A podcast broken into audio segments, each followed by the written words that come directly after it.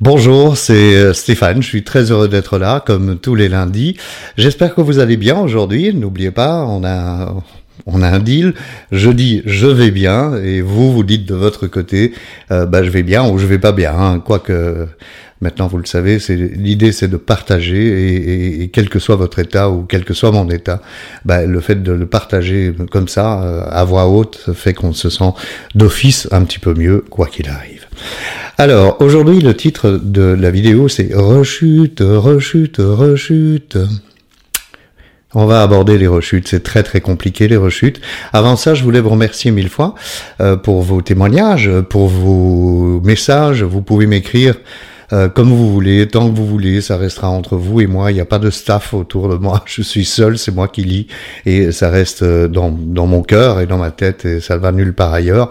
Vous envoyez euh, vos messages à bonjour stéphaneshow.com bonjour stéphaneshow.com alors, euh, alors oui, l'autre chose que je voulais vous dire aussi, euh, j'ai reçu les conditions générales de YouTube euh, qui ont euh, visiblement changé, et donc quelle que soit la puissance de ma chaîne YouTube, c'est-à-dire zéro, ils ont le droit de mettre de la publicité dans les vidéos de tout le monde, de tous ceux qui sont sur YouTube. Donc je voulais vous dire que si jamais vous voyez de la publicité, c'est déjà pas moi qui le fais ou qui leur demande, mais c'est surtout vous pouvez me le signaler, j'essaierai d'obtenir qu'il n'y ait pas de publicité. Voilà. Revenons à nos rechutes, alors, et non pas à nos moutons. Alors, il y a une chose que j'ai, qui m'exaspère euh, parce que je trouve que c'est prendre euh, les addicts, euh, les alcooliques, les, les, les, personnes fragiles que nous sommes pour des crétins. Euh, c'est ce pourtant, ça ne t'est pas encore arrivé.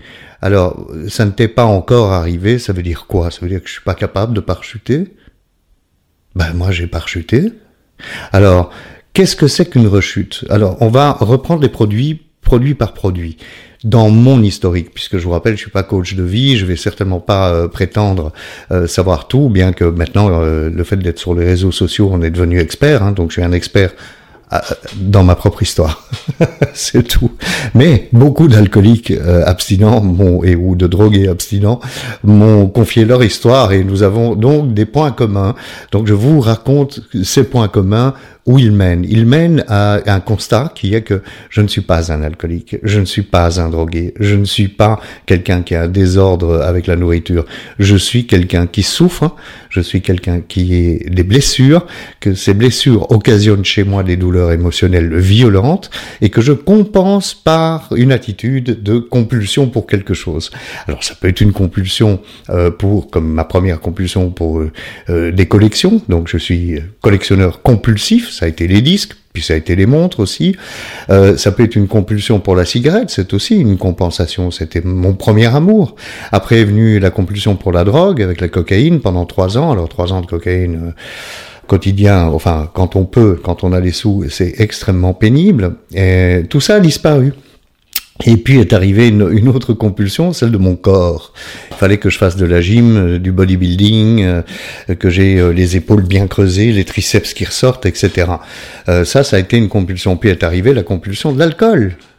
Ah oui, ça c'est la plus longue, enfin hormis la cigarette, la plus longue mais la plus destructrice de toute ma vie, ça a été l'alcool. Donc c'est vraiment pour ça que je la mets au centre. Mais euh, je n'ai pas encore rechuté. Par contre, j'ai rechuté dans une autre chose, c'est le, le, corps, euh, puisque j'ai refait du bodybuilding, etc., etc., et que j'ai donc euh, exagéré comme toujours, et je me suis retrouvé à 66 kilos.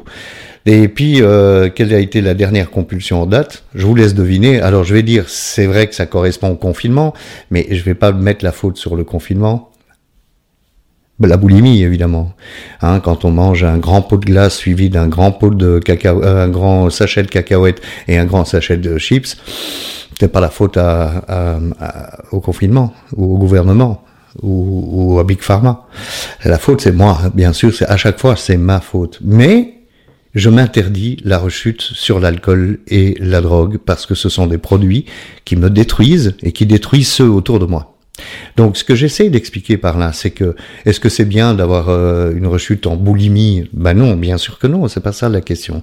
La question, c'est que je réponds à la majorité de vos questions, c'est j'ai essayé d'arrêter de boire ou de fumer des pétards ou de ou prendre des drogues. Euh, ben, c'est très simple, hein, j'ai la solution. Ne prenez jamais le premier verre, ne prenez jamais la première ligne, ne faites jamais le premier fixe, ne fumez jamais le premier pétard, ne prenez jamais de cachet et vous ne rechuterez jamais.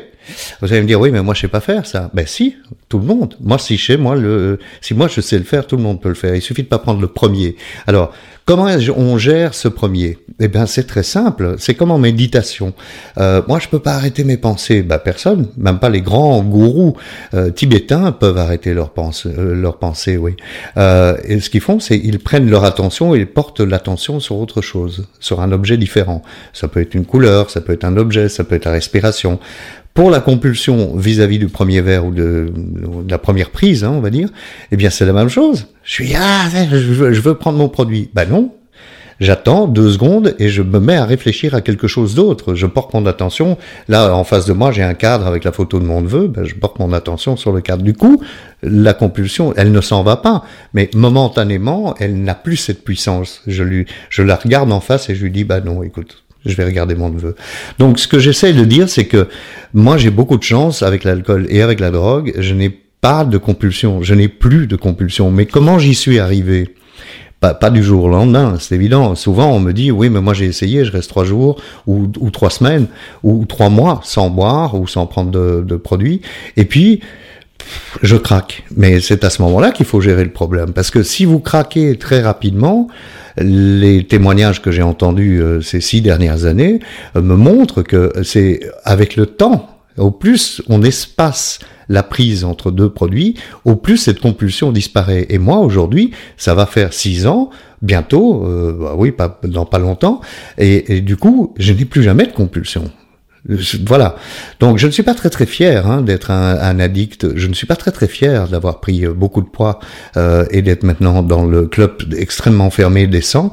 C'est un, club de, de, personnes extrêmement importantes qui pèsent 100 kilos. Euh, donc voilà, je suis pas très très fier de tout ça. Mais est-ce que j'ai repris un verre? Non. Est-ce que j'ai repris une ligne? Non. Et je ne peux pas parce que je m'interdis de faire ça. J'ai pas de truc à vous donner, mais qu'est-ce que j'ai envie de que vous que vous voyez dans mes yeux, dans dans ma mon, enthousiasme, que vous voyez que c'est possible de tenir ne fût-ce qu'une compulsion plus. Voilà, j'ai une compulsion, je vais prendre le premier verre. Non non non non, pas celui-là. Ah oui, mais j'ai pas rechuté encore. Non, non, vous n'avez pas rechuté.